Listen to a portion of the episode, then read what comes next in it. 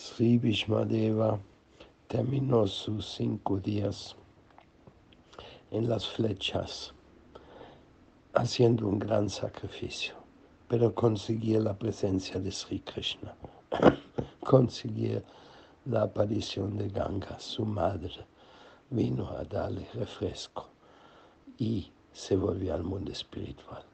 ¿Qué ejemplo nos da la cultura védica y Bhishmadeva? Un, camino largo de muchos dolores y muchas dificultades, pero con un fin feliz. Jai, Sri Bhishma Panchaka Bhishmadeva Ki Jai. Que todos ustedes siempre tengan entusiasmo de seguir adelante con la vida espiritual, pase lo que pase.